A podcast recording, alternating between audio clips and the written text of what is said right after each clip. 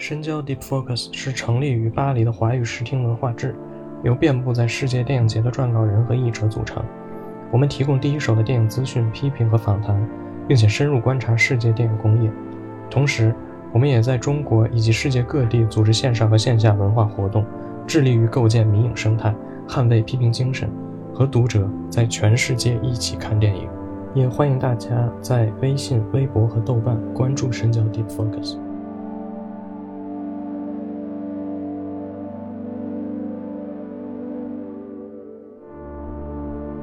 Hello，大家好，欢迎大家收听新一期的深交播客，我是主持人元首的秘书。呃，最近呢，一本关于电影导演安德烈·塔可夫斯基和他父亲阿尔谢尼·塔可夫斯基关系的一本书，呃，在中国大陆出版。这本书的书名叫做《塔可夫斯基父子》。呃，那这本书呢，为我们梳理了。塔可夫斯基与父母之间的这些关系啊，这个亲子关系对他创作有哪些影响？这本书都给了我们一个非常非常详尽的一个说明描绘。那今天我们也是请到了这本书的译者和编辑两位老师，来跟我们一起聊一聊这本书，聊一聊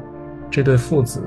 或者是他的亲子关系啊，同时也聊一聊塔可夫斯基的电影。那下面还是先请两位跟大家简单的打个招呼。各位听众好，我是塔科夫斯基父子的译者啊，张晓东。听众朋友们，大家好，我是这本书的呃特约编辑于旭阳。这本书的编辑其实是那个魏东老师，只不过就是叫我来做一些文字上的后面的那个统一，还有加了点注释的小工作，就是一点微小的贡献。是就魏东老师把我写上去，我就变成了特约编辑。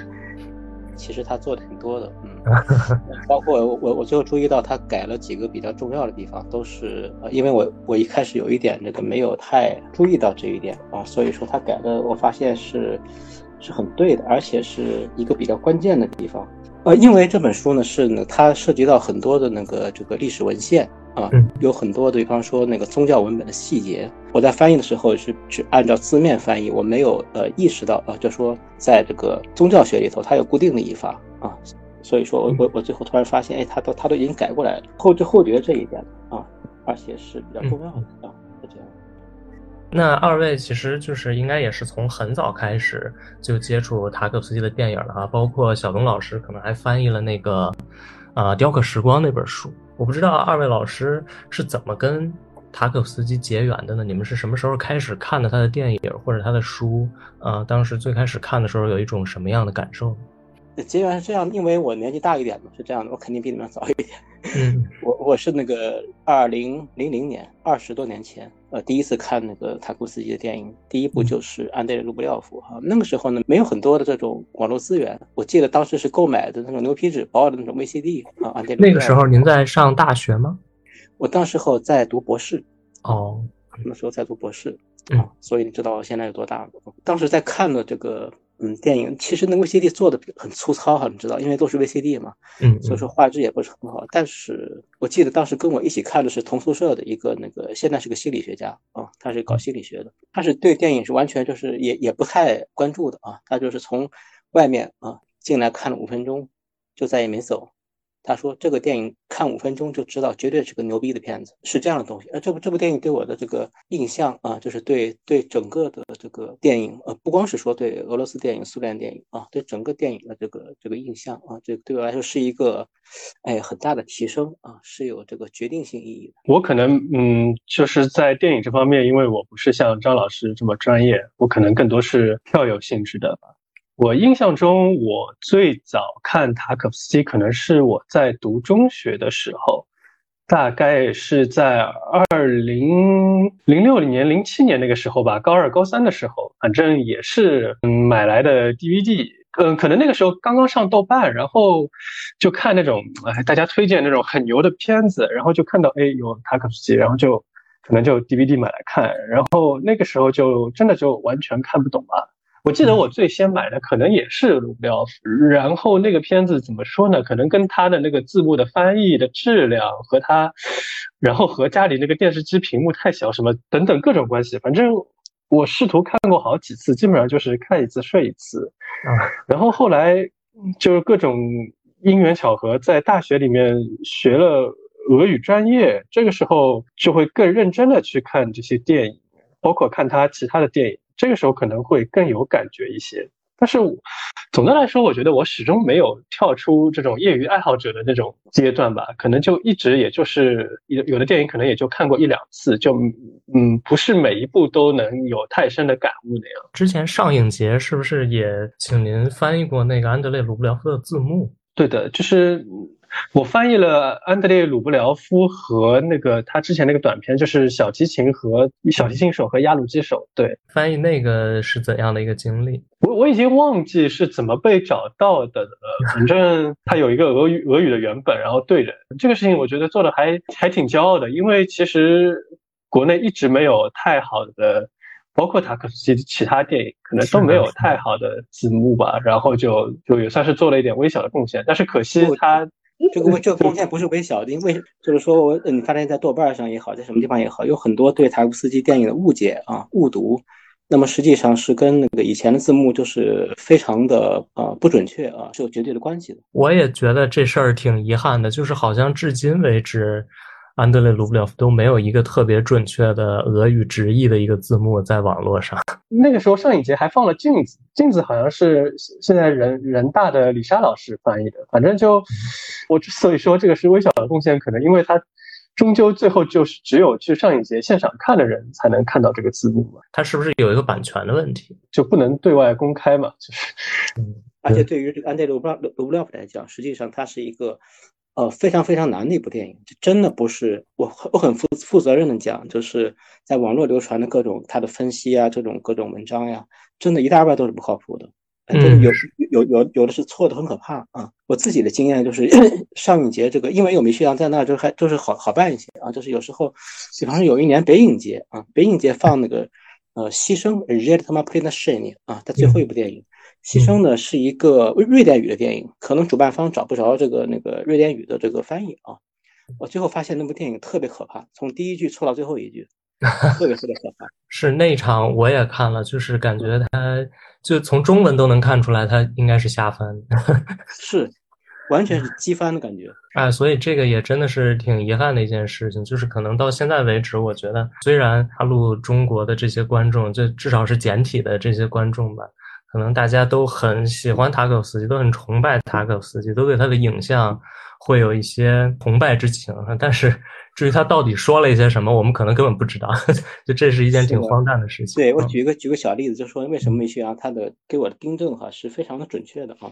我举个小例子，就是其中有一个那个他涉及到这个一个那个雅典的思想家，也是一个一个圣徒啊，他应该翻译做那个亚略巴古的丢尼修啊。我我当时没太注意，就那个就翻成了迪奥尼修。嗯，但是它正确的应该翻译成丢你修，它是它是一种呃基督教跟泛神论的一个结合，这样的一个安德鲁布廖夫，它实际上是建立在这样一个思想基础之上的。就是假如说你你你不深入这个中世纪的这种基督教思想，你根本是看不懂这部电影的，就是只能靠自己一点感觉啊，然后哇好美就就发挥一下，那实际上可能就是反的，或者说就是。哎，就是不靠谱的这样的一个发挥，准确的翻译还是很重要的。您之前也翻译了那个《雕刻时光》这本书哈，那我不知道。呃，您在翻译那本书的时候，呃，有什么样的感触，或者说给您印象最深的是什么呢？通通过翻译这个，就是我能感觉到啊，塔库斯基他是首先是一个思想者，就是这一点可能是对于一个电影导演来讲的话，还是就是说跟我们平时所所认为的那种很任性的艺术家啊，这个这个这个区别还是蛮大的。假如说他没有深厚的这个这个基础啊，包括他这个陀思妥耶夫斯基和这个托尔斯泰的这种文文学基础，他不可能写出来这样的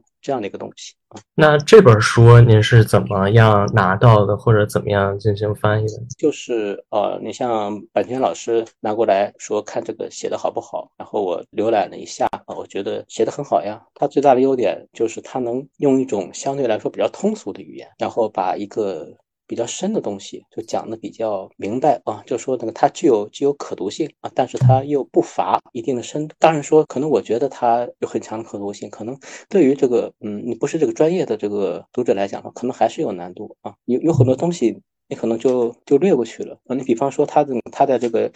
文章当中，他经常经常写到这个那个阿尔谢尼，他把这个香烟掐在一个八角形状烟灰缸里，是吧？嗯。那么，那么其实这个八角形状烟灰缸，这个八在这个那个中世纪的这个基督徒看来，这是一个非常神圣的数字，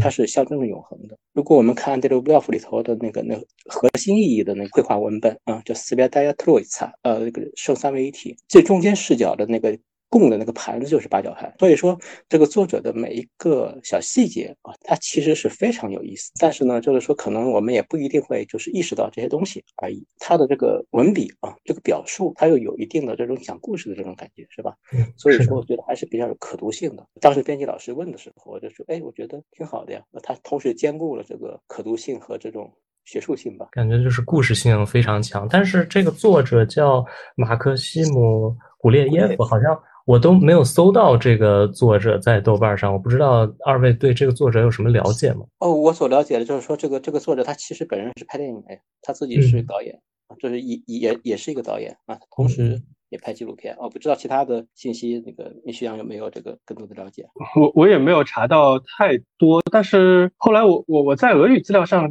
搜好像他反正写过非常多的这种传记类的图书，嗯，他还曾经入围过大书奖，呃，大大书奖就相相当于现在俄罗斯的这个什么茅盾文学奖，嗯，对，有有点这个感觉，就是他比如说他布罗茨基的传他也写过，爱森斯坦的传他也写过。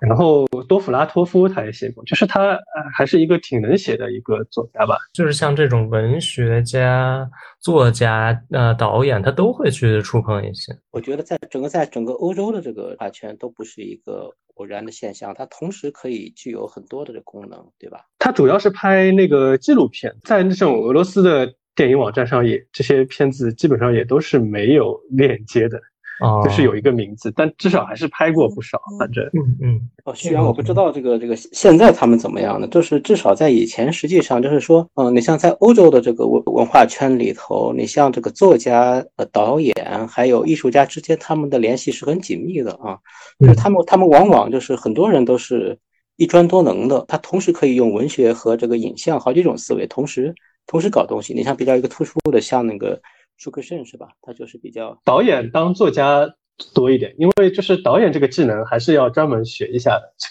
作就是作家兼兼顾导演，好像就稍微少一些。呃，因为咱们这本书其实主要讲的还是就是小塔克斯基和老塔克斯基之间的事情哈。安德烈我们可能已经比较熟悉了，但是阿尔谢尼这个父亲的形象，其实我觉得可能对中文读者来说还是相对来说有一些陌生的哈。先从他这个诗歌来讲，我不知道他的诗歌在俄罗斯这个文学史或者诗歌史上是一个什么样的地位。阿尔谢尼，我其实更愿意把他称作是一个无冕之王。什么叫无冕之王呢？就是说，实际上他的诗歌出版的数量极其少，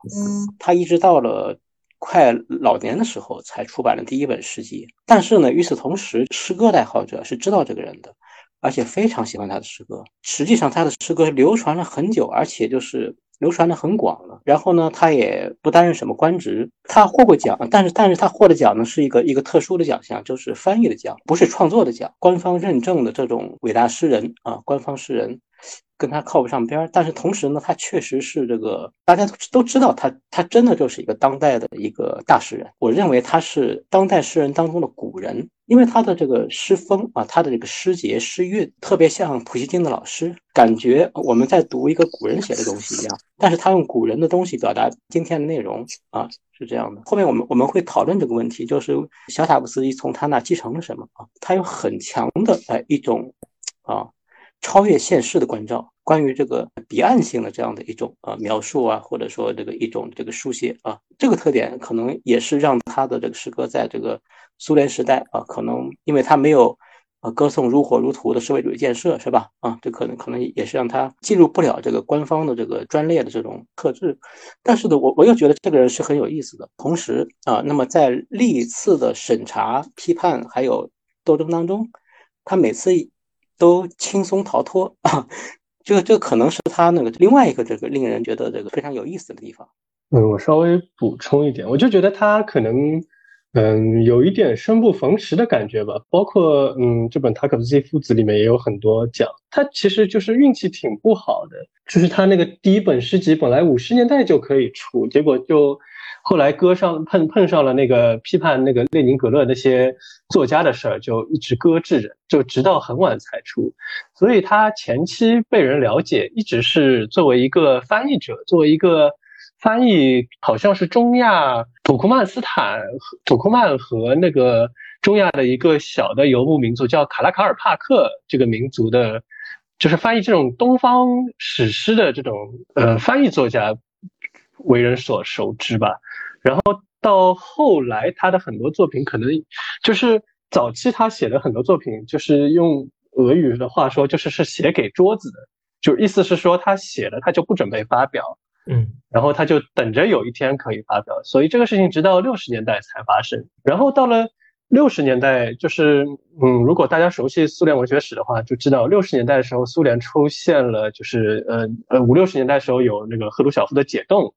然后文坛出现了一批相当颇为就是这种自由主义倾向的，或者是就是什么六十年代人，呃或者说就写一些公民诗啊什么，但是他和这些人又就是那些人是一些年轻人，但是他作为一个年纪很大的人，可能在里面又格格不入，就。就他好像一直就没有赶上文学的各个时代的文学潮流，他都没有赶上。就无论是斯大林时代的潮流，也轮不到他；然后六十年代的那个潮流也轮不到他。他可能一直是一个纯文学的形象，而不是一个文学活动者的形象吧。这种呃论赏的事儿总总是轮不上他，就这种感觉。正像刚才米老师说的，就是像阿尔谢尼这样一个人，他可能很多诗都是写给桌子的哈。那他是怎么样生存的呢？应该是靠翻译吧。嗯，翻译的稿费还行，就比现在这个大陆的译者的生活条件好像好一点，还是。嗯，这个是一个个例情况，还是很多基本上绝大多数都这样？在斯大林。后，尤其是斯大林后期，三十年代、四十、三十年代后期和四十年代的时候，还是非常普遍的。因为有那个时候有非常多的杰出的诗人，就他的任何作品都无法发表，然后就通过翻译来谋生。包括大家熟悉的帕斯捷尔纳克、阿赫玛托娃，都是在一度都是靠翻译来。过日子过下去，所以我不知道这是不是也是一个蛮有意思的现象，因为可能像他们这种比较杰出的诗人或者文学家，其实他们都是通晓，至少是通晓两门语言的。其实他们的翻译不是直接从外语译的，那是如果是西欧语言的话，像帕斯捷尔纳克翻译德语和英语的时候，他可以不需要帮助。但是比如说在翻译呃东方语言的时候，比如说塔可夫斯基翻译这些中亚。呃，诗人的时候，他其实是有一个帮手的。那个时候，苏联是会让一个学者先把原文的这个作品翻译成一个俄语的逐字对照的一个散文的译本，然后再让俄语的诗人去发挥。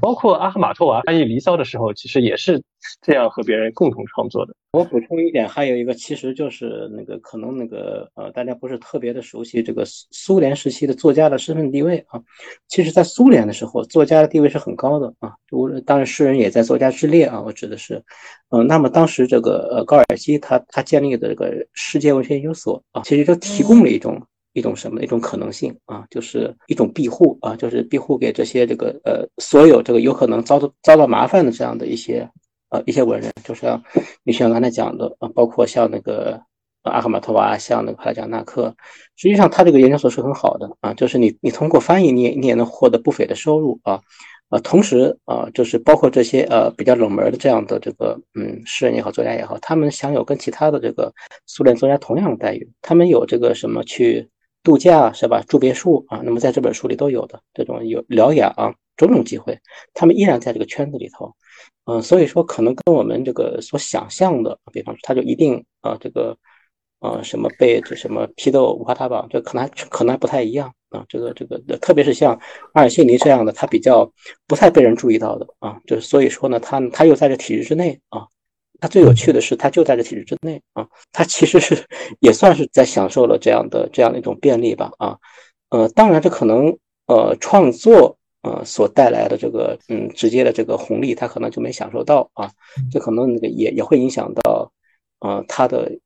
一部分收入啊，因为嗯，因为我们知道他的这个私生活的一些一些问题啊，他要供养两个家庭，他需要很花钱的。再说他本人又爱又爱玩，是吧？嗯，又喜欢收藏，像什么烟斗啊什么的这种，其实是很奢侈的这样的啊这样的东西啊，这所以说还是一个。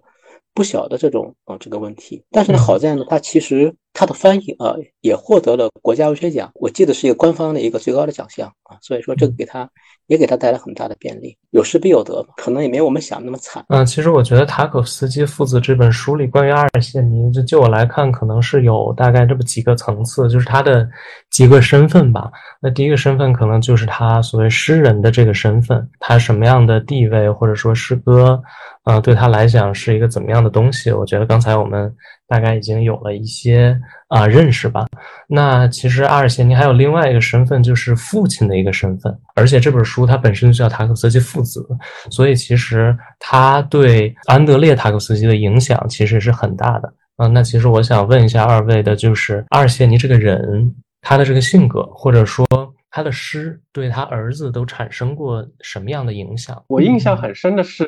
就是我我也是在看这本书的时候看到阿尔谢尼早期有一首诗里面提到了，呃，一个那个希腊人费奥凡这个角色，就是这个角色是，嗯，他是一个也是一个俄罗斯古代的圣像画家，他是一个希腊就是拜占庭人，然后跑到俄罗斯来作画，然后。他和鲁布廖夫一起画过一个莫斯科克里姆林宫里的教堂，这个其实是一个就比较冷门的知识点嘛。但是就他在诗诗里面写到了，然后后来塔可夫斯基在电影里也用到了，就这这这一点其实让我挺惊讶的，因为我之前以为他作为父亲对塔可夫斯基的影响，包括诗歌上的影响，可能更多是那种。直觉层面上的，或者是感性层面上的，而不是那种非常这种知识性的细节上。但是就这个地方看到之后，我就发现，就他这这个影响有时候还会是非常具体的。对对，就不光是一些生存经验上面的这种，因为因为好像塔可夫斯基在别的电影中引用的他父亲的诗歌，都是更为高的，更为在，要么是就是。对这种童年回忆啊什么，要么是这种存在上面的这种很大的话题，但是这是一个非常细节上的影响。其实这个问题是一个很大的问题啊，就是为什么说很大啊？因为如果是这个普通的这个父子的话，这个很好讲啊。问题是他们这是是这样的关系啊，就是我有一个总的总的观点，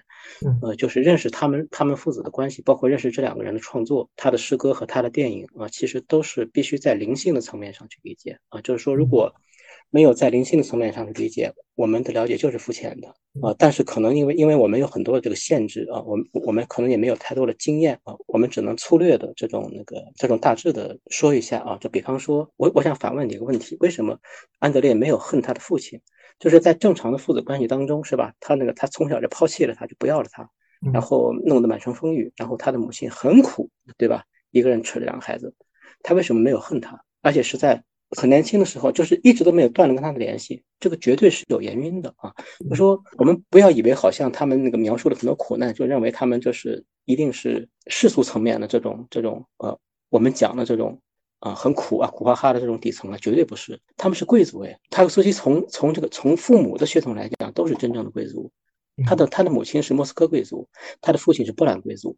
他是这样这样两种两两种贵族的血统，你们知道，这贵族虽然说那个苏联好像是消灭贵族，但实际上这种精神上的这个这个传承从来没有断过，这是俄罗斯知识分子的一个支撑起来的一条主线。那么为什么说这个安德烈他可能在某些生活层面可能是对他的父亲是有抱怨的，但是他从更高的层面来讲，他是他是不怨恨他的父亲。那实际上他们父子之间绝对是有这种灵性的传承的，这种传承呢，就是表现在。两个方面，一种是对俄罗斯文化理解的这种这种共识，这种这种理解呢，用利哈乔夫来讲的话，从图像的意义来讲，就是安德烈卢布廖夫；从文字上的意义来讲，就是普希金啊，就是这两个是对俄罗斯精神、俄罗斯理念、俄罗斯一戒呀，这个最直观的、最深刻的这样这样的表现。像这样的理解是传承的，他们之间的精神传承是对是对这个，哎，对我对我对我刚才讲的这个文化精神传承意义是是一个绝对传承的。难道？一个集体农庄主席，他能他能把这种精神传给他的孩子吗？这个是很难的对不对？这个这个我们必须要承认。另一方面，在更高的意义上，阿尔谢尼他实际上把他的创作视作什么呢？因为这本书里好像也提到了，就是关于他这个这个星象的这个，就是说视作太初有道。刚才米雪米雪阳讲过安德鲁布洛夫一个例子，我我再举另外一个例子，塔库斯基最后一部电影叫那个牺牲，对吧？牺牲这个一开始亚历山大尔兰尤瑟夫森他演的那个亚历山大啊，给他儿子讲的第一句话就是太初有道。什么叫太初有道呀？这个是圣经里头的。我们的这个这个言说是有神性的。我们这个作为艺术家，我们这个作为这个作家啊，作为这这样的一个。创作者来讲的话，我们是有使命感的，是有神性的。最重要的是这个东西，而且而且这两个层面之间，它是有又有绝对的这种内在关系的。假如说他的父亲不是这样的一个诗人，他绝对对他是没有认同感的。反过来说，他为什么一生都在把这个父亲的一些这个这个东西装进他的这个电影当中，是吧？除了我我们讲的就是。一般来讲呢，这个父亲父子这个亲缘关系之外，那么实际上更重要的是一种精神上的这种继承和传承关系。那么实际上在生活层面里头，他们之间的这个交集，或者说特别是在后期啊，就是说这实际上的这种来往并不是特别多。但是呢，他们都互相理解，这是这是两个真正懂的人之间互相理解。比方说那个嗯三位一体叫圣父圣子圣灵三位一体，那么圣灵呢，它是一种感动啊。假如说呃。我们从来没有过那个宗教体验啊，我们从来没有过这种神圣的体验，那么实际上是没有办法谈的这个问题。实际上，但是呢，这个问题呢，确实就是他们的一个核心的问题。嗯啊，我我觉得正是也是因为在这个体验上，我们这是很缺失的啊，所以说其实真的很难进入他的电影的高级层面，就是可能可能我们会学习分析啊很多的镜头是吧？比方说像。嗯，我前几年看了毕赣的几部电影，啊，学了他好多好多东西，但但是跟他是风马牛不相及的东西。他所有的这些镜头都是都是有意思的，都是有他表达的精神指挥的。哦，就比方说这个举着蜡烛过这个水池的这个嗯这个东西啊，乡愁，就是，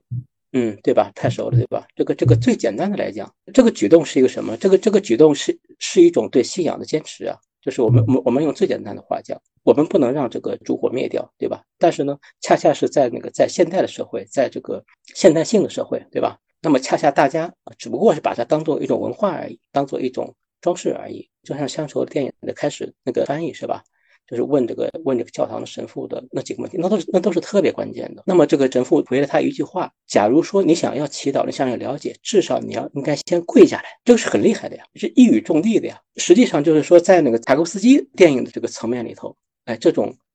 灵性方面的意识啊，或者说。我们讲叫宗教意识，或者说信仰方面层次的这样这这样的东西是是是最关键的，也是为什么呃我一开始讲就是很难理解的这样的一一个原因。我们可能会觉得它很美，是吧？很多镜头哇，好诗意啊！但其实这些东西都是为为了一个东西服务的。它它不光是这种表面性的这种好看、审美这样的层面的东西。如果是把它作为一种类比的话，我其实觉得他跟那个谁德莱叶还有那个布列松，他们是属于一个层面的导演。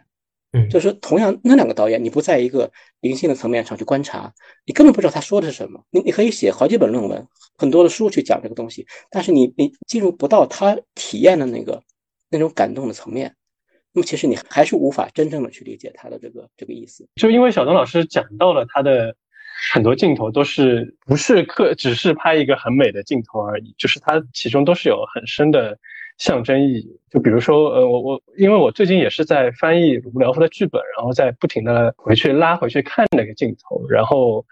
就觉得，对他很多这些镜头，就是在猜他到底是在象征着什么。就比如说一开始。下大雨，然后民间艺人在那个暴雨下演出结束之后，他跑到暴暴雨之下去淋雨，然后这这样这样一个镜头，它象征着什么？就我就我觉得可能也是像张老师说的，他有很多灵性的思考在里面。可能我在想，就比如说他这个暴雨，可能象征着一种嗯天上的这种嗯雨是从上往下降的，是一个从一个。理想的一个理念的事件向下降的一种东西，然后这个艺术家就像是获得这种上天所赐的灵感一样，就跑到这个雨下面去接受这个东西。我我我在想，可能我在猜测他可能。是有这种意思。其实我觉得挺有意思的一点，就是因为我忘了是在访谈里看到的，还是在雕刻时光或者什么地方看到的。因为有人也问过他嘛，就是像这些东西，像什么苹果呀、什么什么水流啊、水草啊，像这些东西到底象征着什么？哈，就是他好像对这种问题就是非常避讳或者嗤之以鼻的感觉，就是他觉得我这些东西可能就是更接近于纯粹的影像上的东西，可能并没有什么特别深的深意。而且有些时候，就是阿尔谢尼，其实在这在这本书里，就是作者也提到阿尔谢尼好像看到安德烈卢布廖夫之后，他非常的惊讶。或者说非常的震惊，就是震惊于他这个儿子怎么可能拍出这样一种电影？因为他好像也不是一个特别正经的所谓的教徒，而且他可能也不是什么，也不属于什么教派哈，但是他竟然拍了这么一个。就是精神上又非常有宗教气息的这么一部电影啊！我不知道二位怎么看这个问题。袁硕老师这个问这个问题特别好啊，就是其实很难，您知道吧？您这个那个问题特别难。我觉得你找一个博士生来讲的话，他百分之九十都会答错的。这个关于那个塔古斯基这个这个象征的问题，他说的他没有任何象征，他是你要看他是对什么人说的。这个提问的人的层次在哪里？假如说提问的人他本身就是不信神的，嗯，就是说，假如说提问人他本身是没有这种体验的。那又怎么去象征呢？他怎么解释呢？这是其一，其二，在他这里，所有的这种，呃，图像，所有的这种这种层次的发生是自然的。为什么是自然的？因为这是神力。我刚才说了是吧？太初有道，道是神与我们之间的联系。就是说我艺术家的创作是神借我们之手或借我们之口这样创作出来的，根本是是这样的关系。所以说它是自然发生的，它并不象征了什么，它并不刻意的象征了什么。但是作为我们。啊，这个实际上不是特别的去理解它的。对观众而言的话，是需要借助一些分析呀、这个解读呀去理解的啊。就比方说《安德鲁布廖夫》这部电影，它到底是在讲什么呢？它讲的是俄俄语当中的一种一个非常核心的一个词，叫 “bratstvo”，叫兄弟友爱。这个兄弟友爱，它是它为什么要讲这个东西啊？这部电影它讲的是什么？它反映的这个中世纪的时代背景，它实际上是在宣传俄罗斯精神呀。就是俄罗斯精神是什么呢？就是在这个真正的这个呃俄罗斯文化学者的这个理解当中，它是一种兄弟友爱呀，因为他们认为俄罗斯不同于这个西方的国家的特点，就是说他们的各个公国之间是不容易分崩离析的，是因为啊大家是团结一致的。反面的思维，它去理解它，就是非常容易集权的。那么这种统一是是来自于一种兄弟的友爱呀。这个故事的背景是发生在这个鞑靼蒙古时期的，是吧？当时造成了很多的分崩离析。安德烈·卢布廖夫，你怎么可能没有象征意义呢？安德烈·卢布廖夫他的这个最后展示的这个核心的他的这个创作，叫那个叫圣三位一体，它的每一个细节都是有象征意义的呀。我们不谈象征意义，怎么能看得懂呢？他为什么这个里面的这个圣父、圣子、圣灵是光着脚的呀？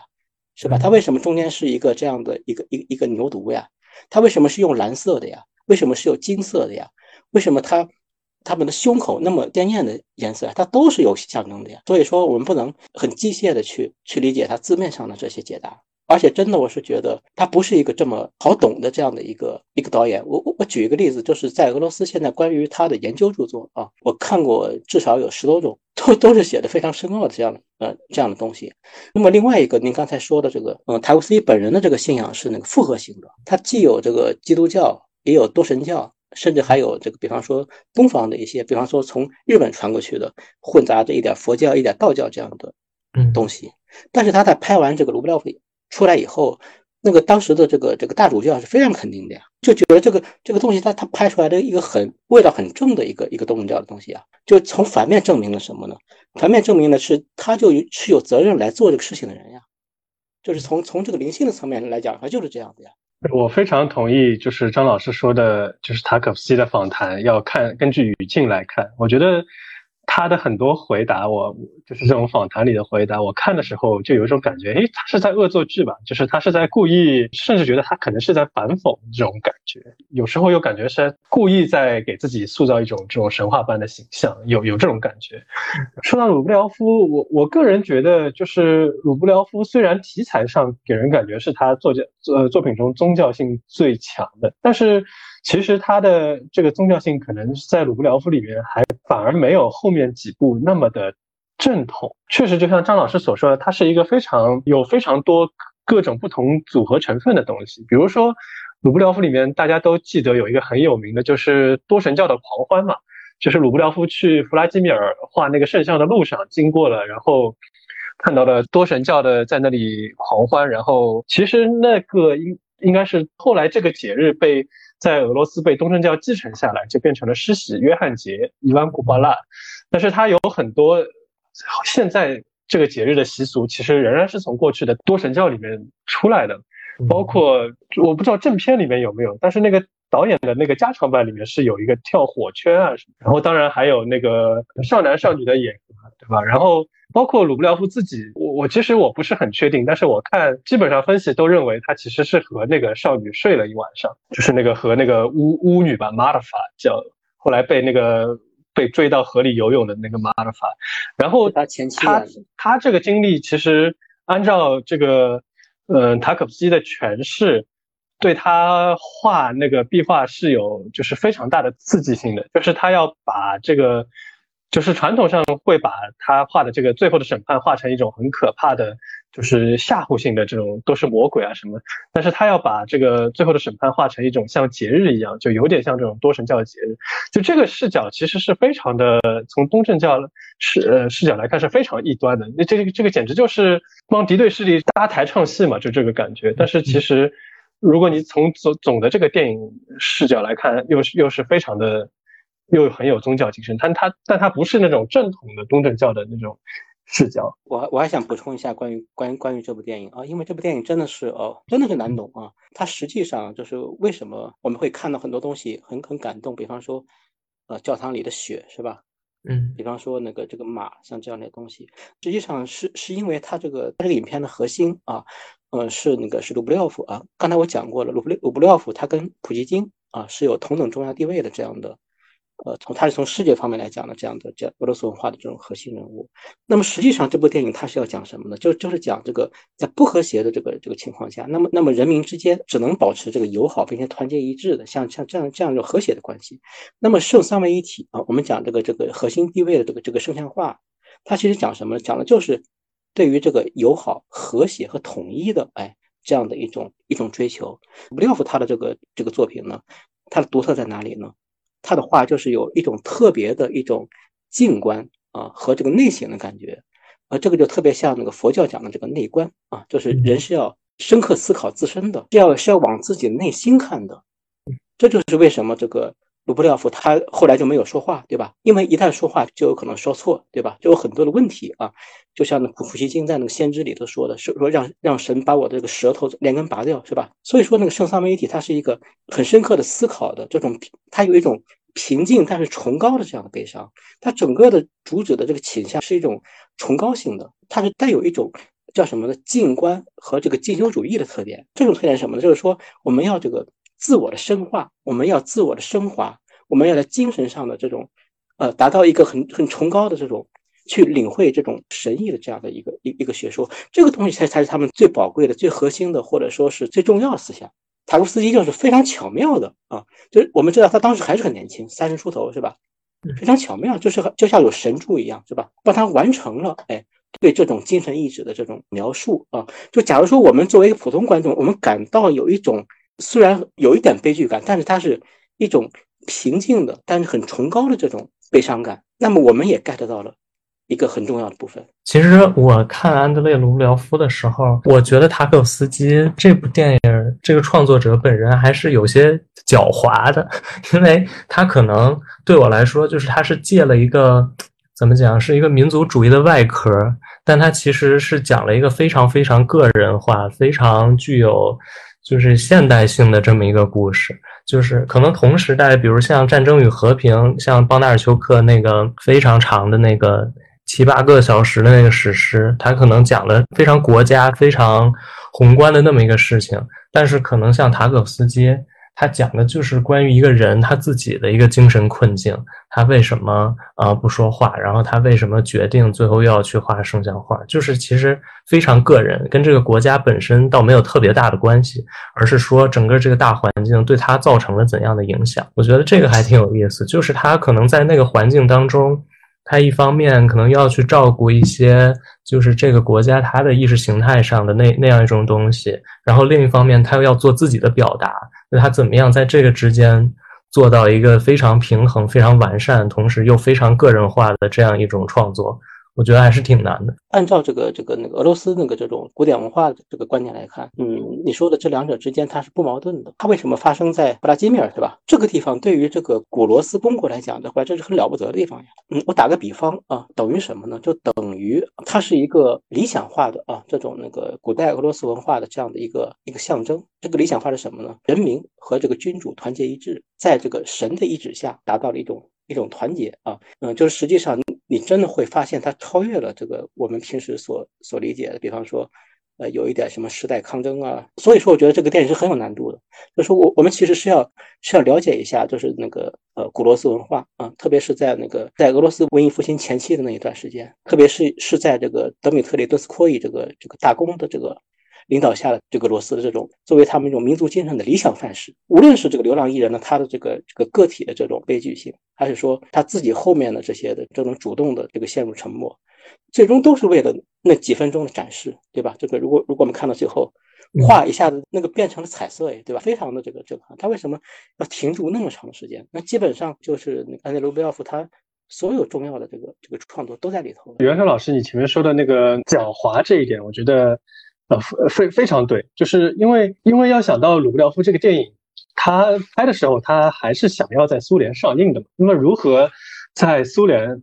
呈现一个？呃，圣像画家的这个面貌，就是他其实有非常多的一个伪装吧，可以说，包括那个古列耶夫的书里面也提到一点，就是说他的这个信仰混合了非常多的东西，包括就是在鲁布廖夫里面有相当程度的这个苏联历史哲学。我觉得这个这个点发现的非常好，就就是你完全可以把这个电影当做一个就是苏联电影的这种拍苏联拍古代历史片的一个范例来讲，它里面就是它电影最当中有一个。就是鲁布廖夫和这个费奥凡之间的争论，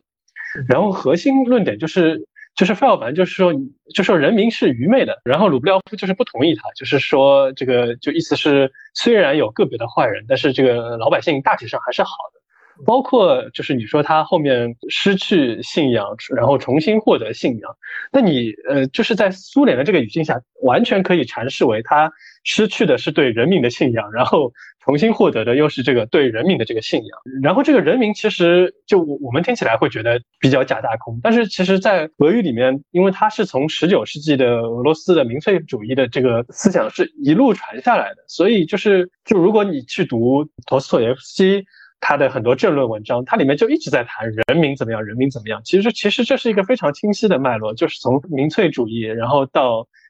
被苏联借鉴过来，然后再到塔可夫斯基在电影里面，呃，你说他是真心的说是人民也好，还是只是把它当做一一种伪装也好，这就都都是可以当做解释的途径吧。但是就是刚才张老师说的有有一点，我觉得我我持保留态度。塔可夫斯基在至少在鲁布廖夫里面对这个君主的呈现，我觉得他在这个电影里面对君主的呈现，还总的来说还是相当的。那两个 prince，那两个王公之间，就就坏事做绝啊！就一一个是去把那个那些给他雕刻宫殿的人的眼睛都给戳瞎了，就是因为要和他的那个弟弟竞争。还有一个干脆就为为了报复哥哥，直接就带着鞑靼人到那个弗拉基米尔城里去劫掠。就是这这两个统治者的这个形象是非常非常黑暗。包括那个小王公，他做的事情劫掠的事情，也是鲁布廖夫他丢失信仰，他选择去发这个末世，他不再说话的一个非常重要的原因，就是他。他对于人失去信心，很多很大层面上是这个统治者的这个黑暗、统治者的残忍导致的。我个人觉得，其实这个电影里面还以还是在相当程度上是有对苏联现状的一些影射吧。包括一开始流浪艺人被告密，然后我我不知道他是有意还是无意，但是同时代苏联的观众应该还是会很容易带入到。自己之前三十年代那种生活的场景。费奥凡格列克跟他的对话呢，就是其实有一点哈，因为费奥凡格列克他是希腊人，其实这种对话呢是有一点这个西方跟俄罗斯之间的对话的这个意思的啊。嗯，就像你说的这个为什么 narod 是吧？这个人民 narodnasti 对于他们来讲非常的重要啊，以及为什么这部电影里头其实也是像你说的那样充满了很多这个人民性的这样的问题。那那么实际上在那个俄罗斯的这个这个宗教哈，它的这个基督教跟这个呃天主教或者新教不同的是，有一点是特别明显的啊，就是他特别的排斥富人。我们知道耶稣说过那句话，呃，富人要进天国就像那个骆驼进针眼那样的。那样的困难是吧？就所以说，俄罗斯这个民族，它从一开始的它的这个宗教的这根底上来讲的话，它就有这种人民的这个这个受难跟这个贵族的这个之间的这种矛盾性存在的。真的，我们是进入塔科夫斯基的电影文本的话，就是很有的看头，就是层次非常丰富，而且解读起来可能也是要费一番功夫的。二谢尼他的前两重身份，一个是诗人，一个是儿子。那么另外这本书里可能也大量的提到了，比如二谢尼跟安德烈的母亲。之间的这些关系哈，阿尔谢尼和玛利亚这两个人他们的关系是怎么样的？就他们的婚姻生活是怎么样的？这种关系又是怎么样影响到啊他们的儿子呢？呃，就不管是性格上、生活上还是创作上，我不知道二位有没有什么啊例子？用我们今天的话来讲，他应该是起于颜值吧，对吧？因为 阿尔谢尼长得很帅嘛，对吧？嗯，被认为长得像童话里的王子，是吧？玛利亚跟他认识的时候。是个小姑娘，对吧？这个小姑娘喜欢帅哥，这不是很正常的吗？所以说他们的爱情其实颜值不是特别奇怪啊。当然，再说他们还有共同的这个爱好，是吧？像那个对诗歌的爱好，然后一起读这个圣经的爱好，是吧？再说我前面提到过，他们都是都是贵族后裔，都是血统纯正的贵族后裔。所以说这个这个他们之间互相产生这种爱情啊，就是。我我们所理解的，这是很正常吧，对吧？这本书里其实写的呃写的很清楚啊，就是阿尔谢尼作为一个诗人的话，他本身是那个是很是很容易冲动的啊，然后呢，他也是这个不断的需要这个这个灵感、这个情感的这个这个安慰啊。你你一旦你的婚姻变落落实到现实的层面，是吧？然后你又生了孩子啊，我们我们知道有有家庭有孩子啊，那个是每天是什么呀？孩子的哭闹、洗尿布、奶粉，整天都这些事情。作为一个诗人来讲的话，他可能是受不了这一层啊，所以就肯定会有很多矛盾的发生啊，很多这种这种就是以前不和谐的这个嗯这个事情发现呃发现啊，那么特别是到了后来啊，他出轨了他的这个女邻居啊，我其实不怪不怪那个女的啊，这个这个主要是阿尔谢尼自己，所以所以这个事情就彻底的就是造成了他们的分离啊。我其实觉得那个玛利亚她是这样的一个女性，她没有向自己的儿女传递对阿尔谢尼的恨。这个是特别的了不起的啊！然后呢，我觉得他对这个安德烈的一个特别好的一个影响是什么呢？作为这个你你知道这个儿童都有床床头读物是吧？他从他六岁的时候就给他讲《战争与和平》哎，整天给他读托斯托斯托夫斯基啊！你说你说一个小孩他从小接受的是这样的教育，哇，那是那是个什么水平是吧？这个真的是是不一般的啊！但是从另一方面来讲的话，就是他确实就就是造成了啊，这个他特别的。一种决绝的一个姿态是吧？就是说那个他是他是比较那个自尊心特别强的这样的一个，我不是被你抛弃的嘛？但是我我绝不把这种软弱表现给你看。所以说他对他的两个孩子的要求都是特别高的，就是比方说他的女儿在那在那种物质条件很很匮乏的情况下，就是他给他的这个一个同事啊，就是说生病了，他做蛋糕给他看，他女儿在那在旁边口水直流，就是不让他吃一口，就是告诉你这种时这种时候你得忍着，你绝不能。失去这个尊严，就所以说她是这样的一个女性，这可能造成了什么呢？孩子长大以后，在很多场合可能会让人觉得比较孤傲，实际上她并没有什么恶意。刚才张老师提到，就是说，嗯，塔可夫斯基的母亲就怎么说，没有把对于这个阿尔谢尼的这个恨传递给这个孩子，我觉得这一点很对。而然后我想，我我就在想，就是会不会就是塔可夫斯基本人的对女性的看法里面也。也传承了这样一种，就是从他母亲这儿学来的东西。因为我我在翻译那个鲁布廖夫他那个剧本里的时候，他一直提到，就是俄罗斯的女性是千百年来就是忍耐，就是温柔，不是那种刚烈型的，就一直是对有有什么苦难都是默默忍受。我我就在想，虽然这就是这种对于女性的想象，其实也是很大程度上也是他，比如说从十九世纪从托斯托耶夫斯基的。这个创作里面继承来的，那那可能这里面也有，就是他母亲形象对他的这种思考有这种影响。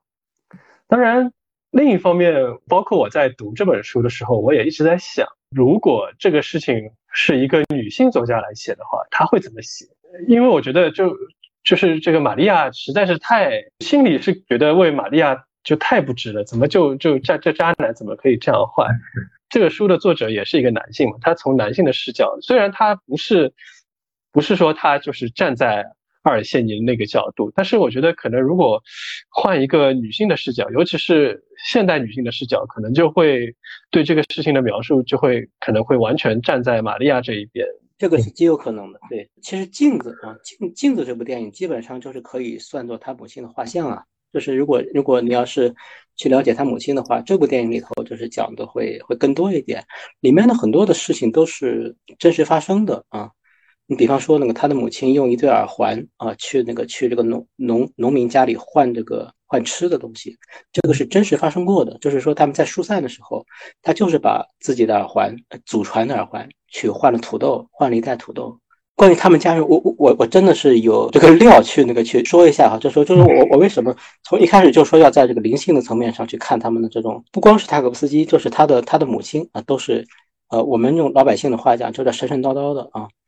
嗯，就是那个你你你你像在那个在镜子里头啊，我不知道你们注没注意到一个细节，这个母亲她的这个女同事责骂她说你像玛利亚基马菲耶夫娜，这个人是谁呢？是那个群魔当中的这个里贝尔金娜，里贝尔金娜呢是那个是一个女圣鱼啊，你们知道圣鱼这个文化概念啊，就是疯疯癫癫的女人啊，但是呢她被认为是因为因为神而疯癫癫的啊，是大致是这个意思啊，她母亲也是有这样的一种，呃，就说她显现上不是这样，但但但是很很多事情是这样的。你比方说，这个塔库斯基他自己自己说过的，就是他觉得他母亲是有那个超能力的。呃，有一他们就是过一个农庄，就是口渴的要命，他母亲就是下车去当地的当地的这个农民家里就要水啊，结果这个农妇啊，就是不但不给他水，而且诅咒他。他母亲特别生气，发出了一声诅咒：“愿你们这个吝啬的什么什么，然后那个呃全被火这个烧死。”结果呢，他们从农庄从另外地方回来以后，就发真的发现那个那个房子起火了。这个是特别邪性的啊！是另另外一个是塔库斯基本人，他自己本人也是这样。呃，你比方说他在那个勘探队的时候，有一次啊，他他他在一棵那个一一棵大树下睡着了，然后他做梦梦到声音告诉他快逃快逃快逃啊！一共告诉他三次。然后呢，他就那个就慌慌张张离开啊，结果没有几秒钟，然后那个就这个这个大叔就轰然一声坍塌了。类似于这种情况啊，其实是蛮多的。怎么说呢？所以我还是觉得啊，可能不能在我们日常经验的这个这个基础上去看那个他们之间的这种家里的这种嗯这种关系。二位怎么看《镜子》这部电影？从电影的角度上来看？因为我们刚才其实已经聊了很多安德烈·卢布廖夫这这部电影了哈，但其实《镜子》这部电影对塔可夫斯基本人，或者是对他的家庭来说，也都是非常重要的一部电影。而且可能像他的摄影师就非常明确的就说，可能这也是塔可夫斯基最好的一部作品。塔可夫斯基他自己也说，这部片子他就是剪了无数遍，有无数个剪法，然后最后他奇迹发生了，剪成了现在这个样子。所以我觉得他可能确实有一个自己的理由。那小东老师怎么看这部电影？啊，你要从家庭的角度来讲呢，我我我我其实是理把它解读为一个中年男人的忏悔，是是因为他其实很反叛呀，嗯，从小就惹他妈生气呀，他特别是在十几岁以后，你想他妈妈把他带大相当不容易啊，他在那个街头胡混啊，跟一群流氓。啊，这个这个这个这个街帮搭派啊，呃，可以说是那个是臭名昭著啊。正因为如此，他妈妈才把他送到这个勘探队去的呀。所以说他在很长的时间，嗯，是跟跟他妈妈是隔阂的。电影里讲的就很久不打电话啊，很久不联系。那那么这部电影实际上是他四十岁的时候拍，他四十岁生日这一天，他就是做做这个决定。他也告诉他父母，但是他父母其实是不其实是不愿意的，对吧？谁愿意家丑外扬啊？因为因为这里头有有些细节都是真的啊，但他还是做了啊。那么做了以后呢，可以解读为这个一个中年男人对这个母亲的啊这个深情回忆啊。如如果您说从这个家庭家庭人员的关系上来讲的话，那那其实是这样的，其实是表达了他对他母亲的一种理解。那就是您觉得他为什么要以这样的一个形式来做这部电影？就是他如果是回忆的话，其实他可以有很多种办法，比如说他讲一件之前的事情，或者比如按照时间顺序去结构这部电影。然后来讲述自己的童年经历，但实际上这部电影又是非常破碎的，因为他的妈妈不是一般的女人呀，他的妈妈是有特异功能的女人呀，他的妈妈是，呃，玛利亚·基马菲耶夫娜，是吧？是那个带有一点这种我们讲叫那个神圣光环的，对吧？这样的这样的一个女性啊，嗯，那么她对于她母亲的理解，这里头其实，呃，这部电影里头其实是是是是是是表达到了，比方说这个，呃，让一个知识女性去这个当掉她的东西是吧？去卖掉她的东西，然后那个还要帮对方杀鸡是吧？包括这个这个同事的不解，这种这种羞辱，他其实其实所有他都记得啊。嗯，如果我我们要拍这个那个倪萍写的《我的姥姥》是吧？那就像您刚才说的那样。那一切就是顺理成章的，就很平时的去记录下一生，OK 的呀，完完全成立啊。那么他要他要讲他那个讲他母亲的时候，这样讲他觉得不够呀，他要上升到他要升华到某个高度呀。所以说，我们看到他把这种私人的情感啊，私人的关系跟这个更广阔的空间是吧，跟这个更广阔的这种人类悲剧命运啊剪在一块儿了。所以说，它有这个更深层的内容呀。所以说才更耐咀嚼是吧？更耐琢磨啊。同时，这也是一部。异常复杂的电影，这个真的不是我们就看几个漂亮的镜头啊，就觉得哎，这个好诗意呀，啊，好牛逼呀，就完了，是吧？比方说，它这里头有这个，有这个那个原子弹爆炸，有珍宝岛事件，有西班牙内战，有这个红军渡过西瓦什海，像那个像这样的东西，这种个体的灾难体验，当它跟这个全人类的这种灾难体验，它共同的由一个声音来配音，这个声音什么呢？他爸爸的诗，人没有死，死灭其灭度。这是一首关于这个人类的彼岸的诗，它还是一个讲在更高的一个神性的层面去去叙事的啊。如果如果我们没有对这个彼岸的想象和对彼岸的理解，我们从来没有想过这个问题，我们也从来没有想过所有的人都会死，但是又不会死这样的问题，实际上还是难以真正的去理解它的。呃，是是不是那个什么世上并没有死亡吗？没有，人生人生，我不相信预感，也不害怕凶兆。不逃避诽谤和毒药，世上并没有死亡，人人都会永生，一切皆不朽。十七岁不因恐惧死亡，七十亦然。只有现实与光明，世上没有黑暗，没有死亡。我们已经站在海边，而我是收网人之一。当众当永生成群涌来，这个是呃，人民大学中国人民大学俄语系的李莎老师翻译的。嗯。我觉得这个还是很重要，可以帮助我们大概的，就非常简略的去理解一下塔可夫斯基到底在干什么啊。在这部电影当中，二位可能也在这本就是塔可夫斯基父子这本书上花了很大很大的心力啊，呃，可能也做了很深的研究。那其实我个人来讲，比较想了解的就是二位在编辑或者说在翻译这本书的时候，呃，有没有哪个细节或者哪个段落是你们印象非常非常深刻的呢？其实我之前对那个塔克斯基他家庭的理解，呃的的认识真的是不够多啊，没有看到过这么多的一手资料啊，就是有点像八卦这样的资料，对吧？特别是关于阿尔谢尼的这个三次婚姻啊，这个几次情史啊这样的。这个东西我其实在看的时候是稍微有一点难为情啊，就有一点像这个在那个在在窥探别人家的这种这种隐私啊，就是有一有有一方面这样的东西。但是另一方面呢，我又我我确实又觉得这个作者啊，他实际上对这个资料的收集，而且对这个塔夫斯基的电影啊，他的理解是很透的啊，一下子就找到了这个呃父子这个这种精神传承的纽带啊在哪里啊？就是用特别简单的话讲，就是太书有道啊，就是他们对这个。自己创作的认识啊，他们认为自己的创作啊就是这个道，在在这一点上啊，就是他们是那个是一个非常强烈的一个那个精神纽带。其实他们 真的不是说那个这个普通的这样的那个家庭是吧？就像我刚才讲的，就是他们的这个身份背景都是不一般的。甚至呢，塔科夫斯基，我我看到一个细节就印象很深啊，就是说他在考电影学院的时候，老塔科夫斯基其实跟很多领导打了招呼，包括最关键的那个老师啊，那个。罗姆啊，罗罗姆是电影学院的这个很关键的人物啊。然后呢，苏联特别重要的一个这个大师级的人物啊，这个维克多·什克洛夫斯基也帮他打了电话啊。我就想啊，这个这个跟我们理解的这个像那个什么那个拉关系啊、走后门呀，这个是不是一回事？当然，它不是一回事。就算他能没有这些这个这这些铺垫啊，那那那么实际上他也是会凭实力考上的，因为他在入学考试当中确实表现的很很优秀。这个细节确实给我的印象还还蛮深的，有点有点有点没有想到啊，就是实际上啊，虽然说这个那个老阿尔谢尼就是在很多事情上都是很不负责的，嗯，但其实呢是他是这样一种人，就是他不知道怎么去去做父亲，他也不知道怎样扮演好一个那个家庭当中的一个嗯很尽责父亲的角色啊。但是在呃关键的这个这个时候，他也是豁得出去的啊，就是嗯嗯，因为他跟这个跟这个玛利亚一样，他也是属于那种不求人那种人。